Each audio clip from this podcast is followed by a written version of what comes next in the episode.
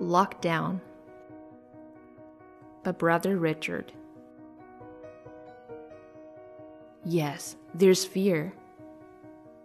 Yes, there's isolation. Yes, there's panic buying. Yes, there's sickness. Yes, there's even death.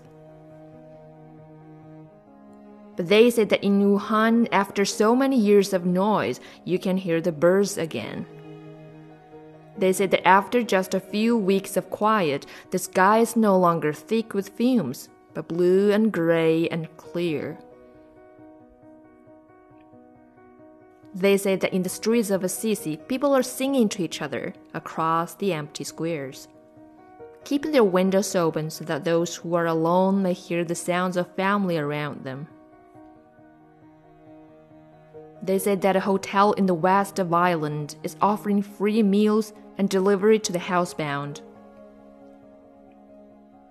Today, a young woman I know is busy spreading flyers with their number through the neighborhood so that the elders may have someone to call on.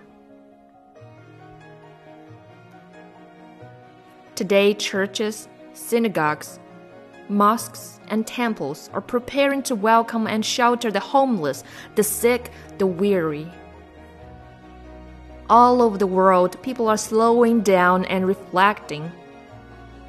All over the world, people are looking at their neighbors in a new way. All over the world, people are waking up to a new reality to how big we really are, to how little control we really have, to what really matters to love. So we pray and we remember that yes, there's fear, but there does not have to be hate. Yes, there's isolation, but there does not have to be loneliness.